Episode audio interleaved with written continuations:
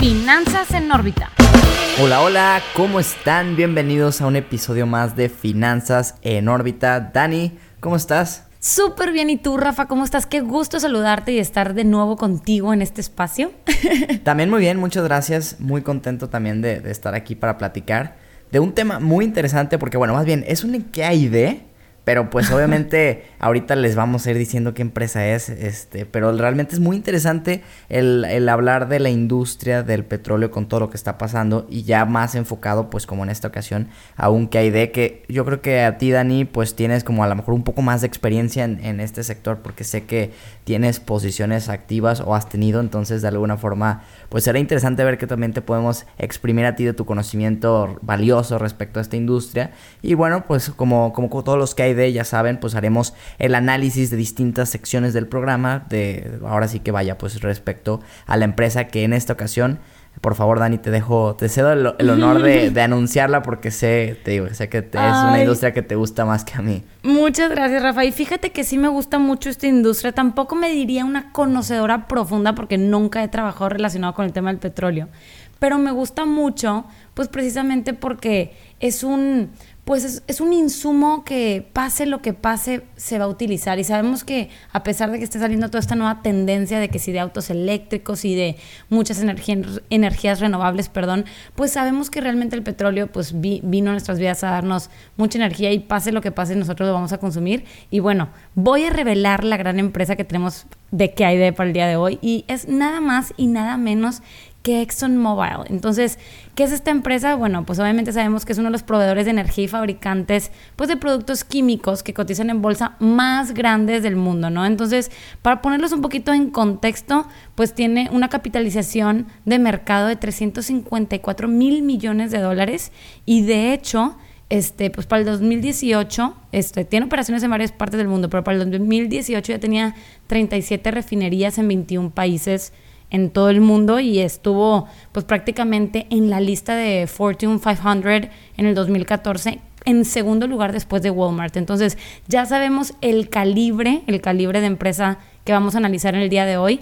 Y bueno, pues Rafa, tengo mil facts que me gustaría compartir, pero pues prácticamente pues ya más o menos dije como que una breve introducción en donde pues obviamente franquicia, este, empezó a franquiciar su, esta empresa desde el 2008, perdón, y bueno, pues obviamente ahorita las estaciones aún continúan generando ganancias, pues no solo por la licencia, sino porque también obtienen todo el, el, combustible, perdón, pues de, de la compañía, ¿no? Entonces, obviamente es muy, muy interesante porque pues la situación ahorita con lo que viene del aumento de las tasas y todo lo que está sucediendo, pues Rafa, yo no sé tú y dime, pero yo como quiera me tengo que mover y yo como quiera voy a ir a ponerle gasolina al carro.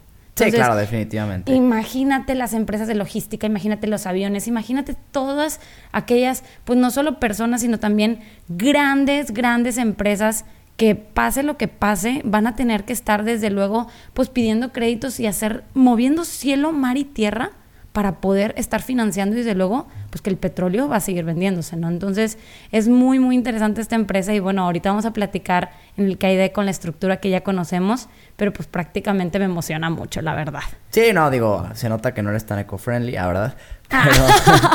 no, no, no, pero definitivamente tienes todo tu punto en, en, el hecho de que por más eco-friendly que queramos ser, el petróleo es y seguirá siendo importante al menos en las próximas dos, tres décadas. Entonces, de alguna forma, hablar de pues una de las empresas más grandes del sector que, que lo ha venido haciendo también de mucho tiempo, este, incluso tiene antecedentes de los Rockefeller y de todas las empresas que se tuvo que dividir este, este monopolio. Entonces, de alguna forma, pues es una empresa relevante en una industria que hoy está calientita, que hoy realmente es sumamente relevante por lo que tú dices, todo el mundo se tiene que mover, empresas, etcétera. Entonces, pues vamos entrando ya a la estructura del capítulo, Dani, que sin duda duda hay mucho de qué exprimirle. Y bueno, pues en la parte de conociendo al team, que es la primera eh, etapa de estos capítulos que siempre tocamos, pues el CEO es Darren Woods, que entró a la empresa en 1992 como analista. O sea, imagínate el crecimiento que ha tenido dentro de la nacíamos. Todavía ni nacíamos. O sea, eh, realmente, pues es un, es, lleva toda su vida prácticamente ahí, ¿no? En el 2012 se convirtió en Vice President en, y en el 2017 ya se convirtió en el CEO de la empresa, por lo que realmente va en su quinto año.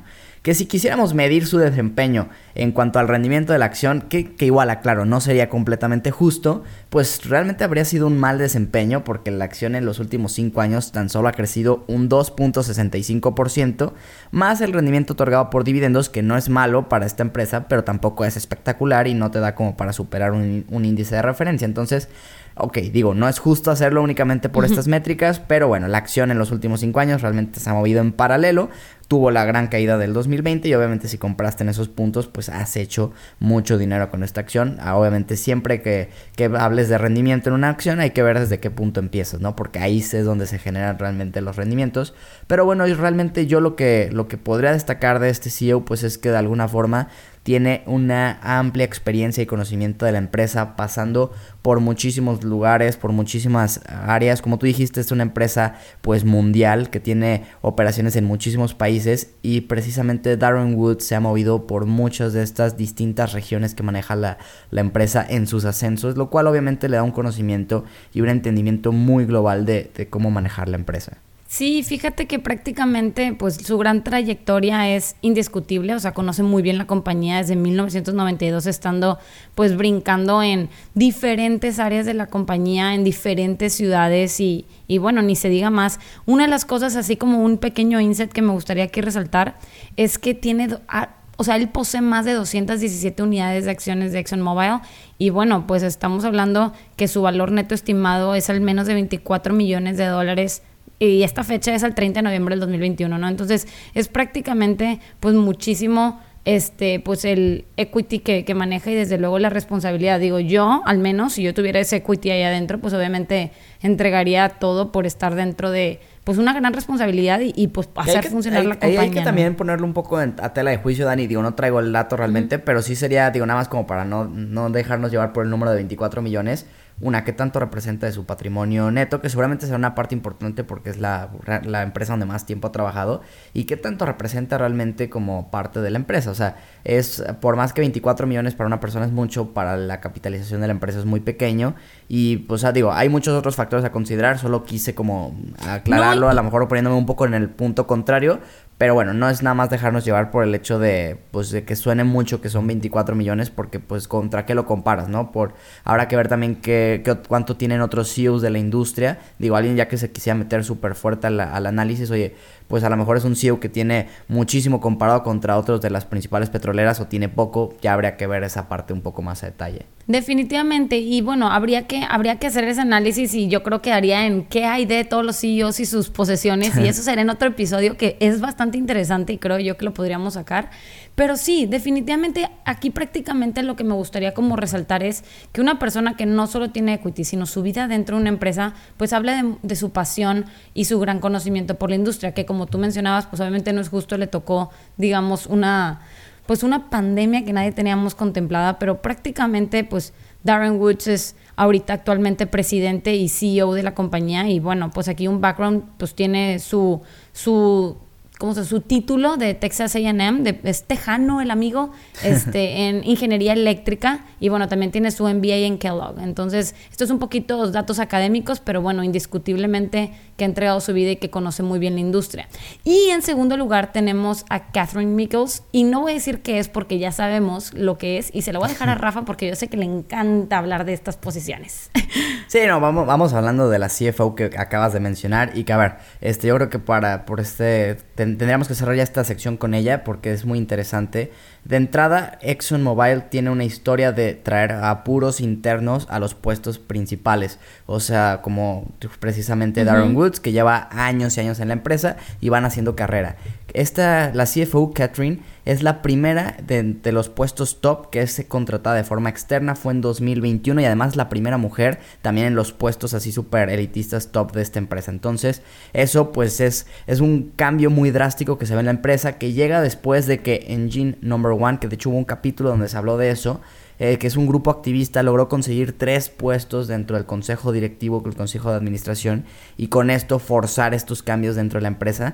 La verdad es que es, es curioso que no tenga realmente mucha experiencia con la industria. Ha trabajado en bancos, en aerolíneas, donde sí tuvo algo que ver con el tema del, combustible para los aviones, pero bueno, no es así una, una expertise muy grande. Y también en su última empresa, pues era de bebidas, o sea, tampoco es así como que tú digas una relación pues muy grande. Entonces, lo que sí tienen por, o se caracteriza mucho es el tema de, de que pone mucho foco al capital allocation, lo cual puede volver muy eficiente una empresa y también está muy enfocada en reducir gastos. Entonces, yo la verdad la veo muy bien, Dani. Esta me gustó bastante. ¿Tú cómo la ves? Pues fíjate que también me gustó, digo, obviamente no me gustaría decir que soy una feminista, pero me da mucho orgullo que cada vez pues más mujeres están teniendo este tipo de oportunidades porque pues bueno, ya sabemos la trayectoria de pues este tipo de posiciones generalmente se usaban mucho en hombres y ahorita ya se está dando esta oportunidad. Algo que me pareció muy interesante, Rafa, es que fue pues prácticamente el anuncio en el 2021, ¿no? Entonces, estamos hablando que fue en plena pandemia y otra cosa es toda su experiencia en diferentes industrias. Entonces, a lo que voy es que definitivamente, pues aunque no haya estado en una industria anterior relacionada con el petróleo, pues bueno, estuvo en United Airlines, estuvo en ADT, estuvo en Xerox, estuvo en General Electric, estuvo en muchas que quieras o no, pues son compañías que algo le han de haber dado el panorama y a veces esa gran ceguera de taller pues te puede dar pues pues digamos lo contrario, ¿no? Entonces yo estoy segura al Ajá, exacto. O sea, imagínate que tú estás en ceguera de taller de llevo toda una vida en una compañía en esta industria, pero tal vez todo lo contrario, que vieron en ella, decir, oye, pues esta mujer está en muchas industrias y nos puede aportar grandes ideas, una diversidad, y en conjunto con el, gran background que tiene el CEO y los demás, pues equipos, el equipo directivo, pues yo creo que puede existir un súper gran complemento. De hecho, un dato que me, que me gustó mucho es que el CEO de Digeo, que es precisamente la compañía en donde estaba anterior, a, Exxon, pues dijo, oigan, es una mujer terrífica y súper comprometida. Entonces, ya para que el CEO, oye, me estás dejando y que diga eso, obviamente, pues realmente puede existir que el, sí, el compromiso político y lo que tú quieras, pero no creo que haya sido prácticamente compromiso. O sea, definitivamente sí le veo un pues un background interesante y bueno, pues habrá que ver cómo va desempeñando porque pues lleva pues prácticamente muy poco. Sí, no lleva poco, pero bueno, pues, sin duda eh, trae muy buenas recomendaciones y creo que eso siempre habla muy bien, como lo que tú mencionas del CEO de su empresa anterior. Y bueno, pues vamos echándole un ojo a la cartera, que si bien ya se puede ver un poco influenciada quizás por, por la nueva CFO, bueno, de alguna forma también arrastra otras muchas cosas que de la antigua administración. Y a ver, también hay que decirlo, las empresas petroleras, sobre todo las que se dedican más a la parte de literalmente extracción, producción y venta de petróleo y gas natural, se ven sumamente correlacionadas con el precio de estos, de ahora sí que activos. Entonces, de alguna forma, pues en años donde el precio del petróleo esté alto, puedes esperar que una empresa de estas características como Exxon tenga ingresos muy altos y lo mismo a la baja si los precios van a la baja. Entonces, aquí, bueno, pues esto puede hacer que sea más difícil medir el crecimiento como en otras empresas donde pues sí tú tienes que ir viendo un crecimiento constante.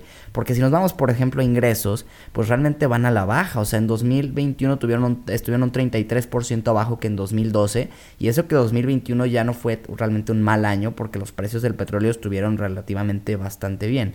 Entonces, de alguna forma, pues podemos ver que, que no puedes esperar en este, en este tipo de empresas crecimientos exponenciales y lineales en el tema de los ingresos. Y también hay que entender que como los márgenes se mantienen siempre muy similares, o sea, el margen bruto, por ejemplo, en los últimos 10 años de, de ExxonMobil se ha mantenido más o menos sobre los 30, 35, sobre el 30 y 35%, más o menos. Entonces, ¿esto qué pasa? Realmente los costos de, de extracción de petróleo pues son muy similares. Entonces, realmente vendes más, pues puedes, este, te cuesta proporcionalmente más, etcétera, ¿no? Se mantienen como que muy estables.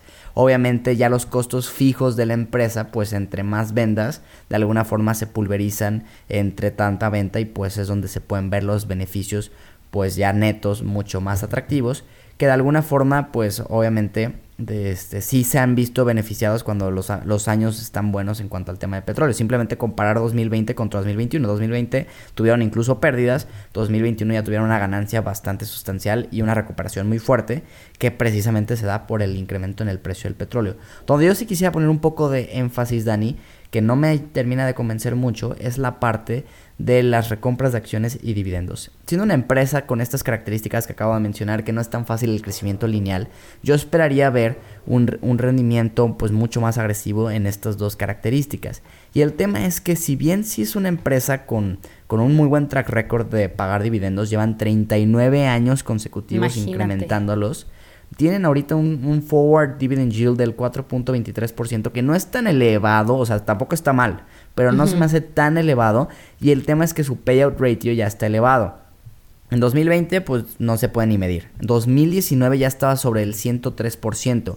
2021 estuvo sobre el 64%. Entonces no tienen tantísimo margen para seguir creciendo y las recompras de acciones no han sido tampoco muy, muy sustanciales. Han reducido en los últimos 10 años más o menos un 7-8% de, de la empresa como tal de las acciones. Entonces tampoco se ha visto pues muy beneficiado por ese lado. Entonces habrá que ver, pero a mí por ese lado digo, es como yo una de las formas por las que podría ver que adquiero esta empresa y no me termina de convencer como la, la estabilidad que puedo ver en el largo plazo del dividendo, pero tú qué opinas de sus finanzas? Pues sí, mira, fíjate que hablando precisamente de una empresa con esta gran trayectoria, pues ya sabemos que está pues en una etapa pues bastante madura, ¿no? Entonces, una de las cosas que a mí, Daniela, en título personal, pues me llamarían mucho la atención es la, rentabilidad por dividendos, ¿no? O sea, a mí en lo personal, porque sabemos que a nivel acción, pues no espero que se vaya a super duplicar increíblemente la empresa porque ya está en una etapa más madura. Y desde mi punto de vista, pues este 4.23% de rentabilidad en temas de dividendos, pues está por debajo del tema de la industria. O sea, hablando en términos crudos, y no quiero cambiar de que hay pero pues realmente para mí, por ejemplo, un Devon Energy me llamaría mucho muchísimo más la atención porque trae muchísimo mejor yield. Entonces, eso es 100% mi opinión, ¿verdad? Y número dos, por ejemplo, en temas de flujo, yo sabemos que tiene súper buen cash flow y lo que tú quieras, pero a nivel cash, eh, como en su balance tal cual, también está por debajo de la industria, ¿no? Este tiene alrededor de un 0.71 y la industria está pues en uno, o sea, de que generalmente pues para andar liquidando cualquier cosa. Pero ojo, hay que saber que toda la trayectoria que tiene pues ExxonMobil definitivamente tal vez se puede estar dando entre comillas el lujo de, bueno, yo ya tengo digamos como súper este, estable y he pasado, pues, digo, ¿cuántos años lleva la empresa? Se podría decir que hasta en trayectoria desde que nació y antes de que se volviera ExxonMobil, pues arriba de 100, 130 años es muchísimo. Entonces, ¿cuántas crisis no ha pasado que sabe que se puede dar ese lujo de decir, oye, pues déjame, me estoy un poquito menos en cash? Pero a nivel ojos de inversionista, que yo espero tener un retorno, ya sea como ganancia de capital o como ganancia de dividendo, pues la parte del dividendo es la que a mí no personalmente no me encantó, precisamente porque yo no espero, como no es una growth stock, pues yo espero más recibir por la parte del dividendo.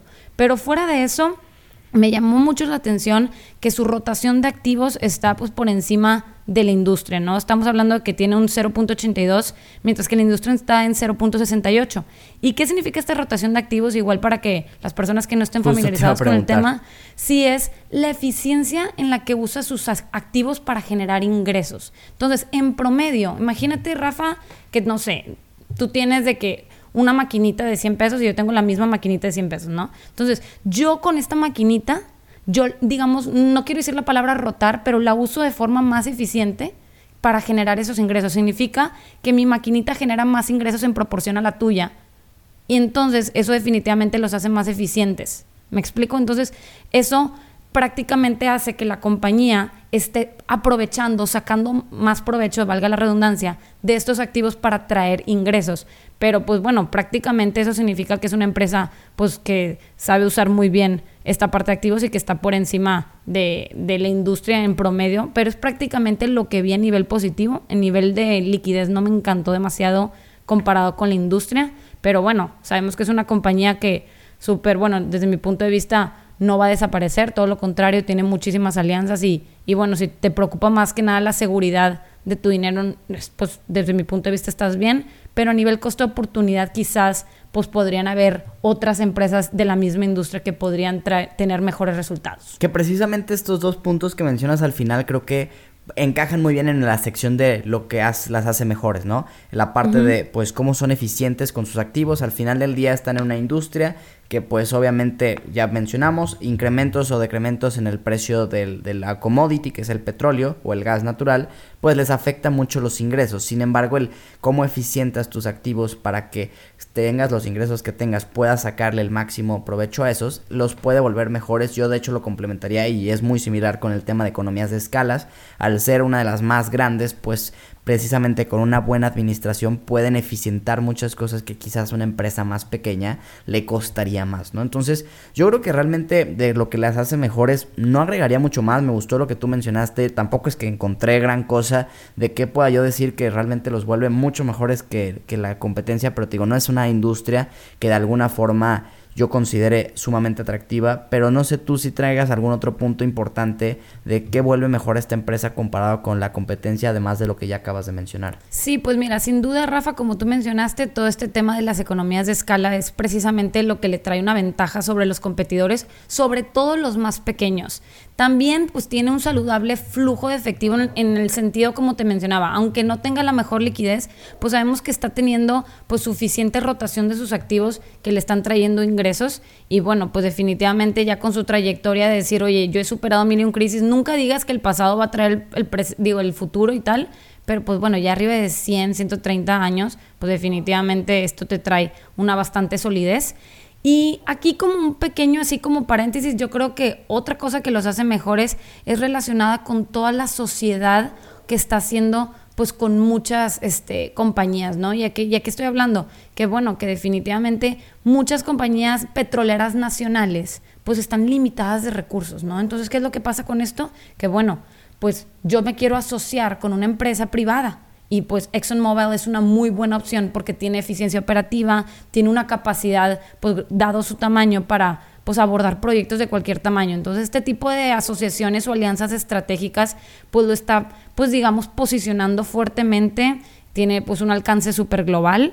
Y bueno, definitivamente yo creo que es la e-, excelente tecnología que ha ido pues manejando a lo largo del tiempo, lo que yo vería que que le ha ido o sea, permitiendo expandirse y hacer mejor uso de sus activos precisamente para lograr estas, esta rotación y economías de escala que mencionabas. Y que sin duda, Dani, esas alianzas que mencionas serán fundamentales para el desempeño de la empresa en el futuro, que podríamos ya pasar a la última sección antes de dar cada quien su conclusión y su calificación de la empresa, de realmente decir, oye, pues este, pueden construir un futuro mucho más sólido con muchas alianzas, porque así también hasta diversificas riesgos en temas de ingresos, de dependencias, etcétera. Entonces, eso puede ser muy interesante. Yo creo que también, como cualquier empresa petrolera, el futuro dependerá mucho de su habilidad para transicionar a métodos más amigables con el medio ambiente para seguir haciendo lo que ya hacen y también incursionar en nuevos negocios de energía, obviamente, porque al final del día es lo que hacen, pero que también sean mucho más sustentables.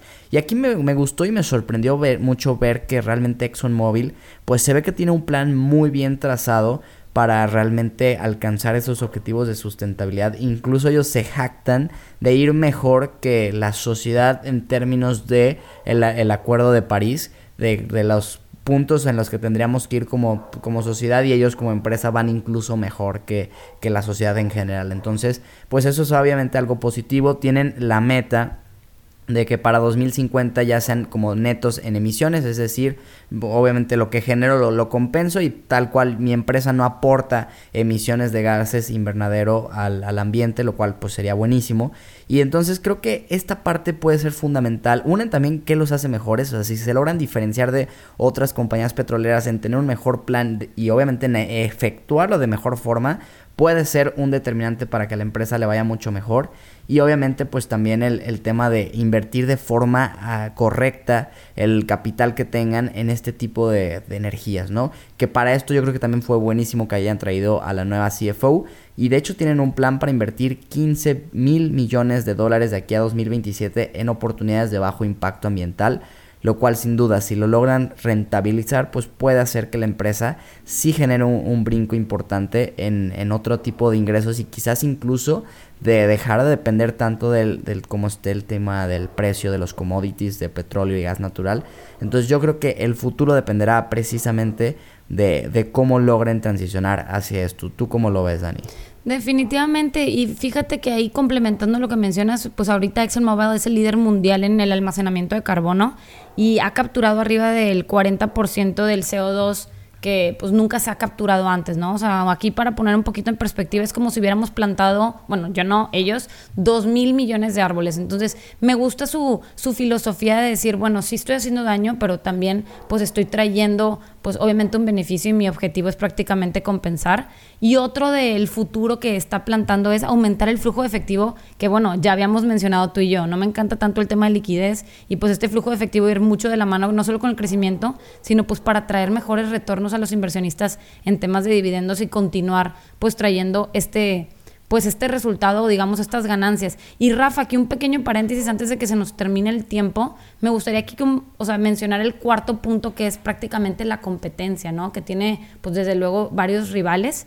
Y bueno, pues obviamente una de las principales es la corporación de Chevron, que es la segunda compañía más grande de Estados Unidos. También está ConocoPhillips, Royal Dutch, Shell, mucha gente lo conoce como Shell. Y bueno, aquí yo puse unas que a mí me encantan y es precisamente por eso las agregué, que está pues MRO y MPC, que es Marathon Oil y Marathon Petroleum, que de hecho pues son prácticamente la misma compañía, pero se dividieron en dos, ambas cotizan en bolsa, y Devon Energy. ¿Y por qué me gustan las dos? Aquí prácticamente en comparación con ExxonMobil, pues bueno, Devon da muchísimo mejor yield en temas de dividendos y eso es sin duda. Y MRO me gusta mucho por el tema de ganancia de capital. Es una empresa pues súper, súper sólida desde mi punto de vista y pues a nivel compañía pues está pagando bastante bien en ganancia de capital y bueno, sigue sigue creciendo y vamos para allá. Obviamente tenemos que entender que todo es contextual, o sea, ahorita la situación está muy bien, pero pues bueno, sabemos que este tema de esta industria es cíclica, ¿no? Entonces habría que ahí, ojo a los inversionistas, estar atentos de esto. Me encanta, Dani, que siempre eres súper buena promocionando las acciones que te gusta y que tienen. Es como todo el mundo vaya a ver las que son las mejores. A mí nadie me paga, ¿eh? A mí nadie me paga, yo lo hago con, con amor. no, está bien, qué bueno. Digo, definitivamente es, es bueno tener este tipo de, de, comentarios de personas que pues ya, como tú que ya analizaste mucho más esas porque de alguna forma pues invertiste en ellas, entonces siempre genera estos contrastes bastante buenos. La competencia yo creo que pues en este caso va muy ligada de la mano con todo lo que platicamos en la medida que sean lo suficientemente capaces de desarrollar mejor la evolución hacia un mundo más, o sea, un negocio más sustentable, pues eventualmente en el largo plazo pagará. Entonces creo que eso que mencionabas de cómo son líderes y pioneros en el tema de pues, recolección o, captura de, de gases invernaderos, sin duda es algo muy bueno. Y pues bueno, Dani, pasemos al tema final de las conclusiones, la calificación te dejo elegir. ¿Prefieres ir tú primero o quieres que empiece yo? Bueno, pues mira, sabes que yo siempre te diría que tú, pero como estoy muy emocionada y porque la CFO es mujer, ¿puedo pasar yo? Échale, échale. Pues mira, realmente me gusta la industria y lo sabemos y ya creo que quedó muy claro. Yo la calificación que le daría, a pesar de que sea una empresa de gran tamaño que definitivamente no va a desaparecer, que definitivamente tiene muchísimas este, pues alianzas estratégicas y muchos planes a futuro, yo realmente lo dejaría en un estar por verse, o sea, no le doy el buy porque es una excelente empresa, pero no me iría pues prácticamente así all in con esta compañía sabiendo que existen pues muchas otras compañías que traen mejores este, frutos a nivel inversionista desde mi punto de vista y prefiero ver cómo se va desempeñando con esta nueva CEO, CFO, perdón, y, y, ver en el futuro a ver cómo va este, pues yéndose pues en su desempeño. Ojo, ahorita sabemos que la situación apunta muy bien para la industria y si tú decides invertir en esta compañía, te lo juro, no, no creo, no veo, y me puedo equivocar, pero no veo una pérdida para nada. Pero sabiendo que, que existe el costo de oportunidad de estar quizás en otra empresa que te pueda dar mejor rendimiento, yo por eso me, retengo un poco y, dejaría esta por verse, ¿no? Bueno, pues en esta ocasión, Dani, creo que no vamos a coincidir mucho porque ah, para mí sería un ahorita no joven. A, diferencia un poco de lo que dices, yo creo que en el largo plazo, o sea, no una pérdida total, pero sí podríamos a estos niveles tener una pérdida de capital incluso. El dividendo no lo veo sustentable, o sea, no lo veo sostenible en el largo plazo, que lo puedan seguir incrementando, sobre todo por el payout ratio que ya tienen ahorita. Considero que en corto plazo puede ser una buena oportunidad de inversión cuando es la estrategia y con momentos donde el precio del petróleo quizás ya esté bajo y haya castigado a estas eh, empresas y que de alguna forma sabemos que sí o sí tendrá que subir el precio del petróleo eventualmente. Pero te digo, sería ya como una estrategia muy puntual. Yo como tema de largo plazo no lo vería porque también no soy experto en energías renovables, entonces no puedo entender al 100% qué papel podrían jugar dentro de un entorno muchísimo más sustentable en el futuro y como no lo puedo entender, preferiría yo simplemente mantenerme al margen. Entonces, para mí sí sería una ahorita no joven, pero estaría buenísimo que todos los que nos escucharon y se quedaron aquí hasta el final nos vayan y nos cuenten a las redes sociales de Finanzas Órbita, pues para ellos qué calificación le darían de otro mundo, puede ser, o simplemente ahorita no joven como a mí. Y bueno, pues Dani, como siempre, un gusto haber platicado contigo sobre este tema. Igualmente, Rafa, y mis queridos inversionistas, nos vemos en el siguiente episodio de Finanzas en órbita. Finanzas en órbita.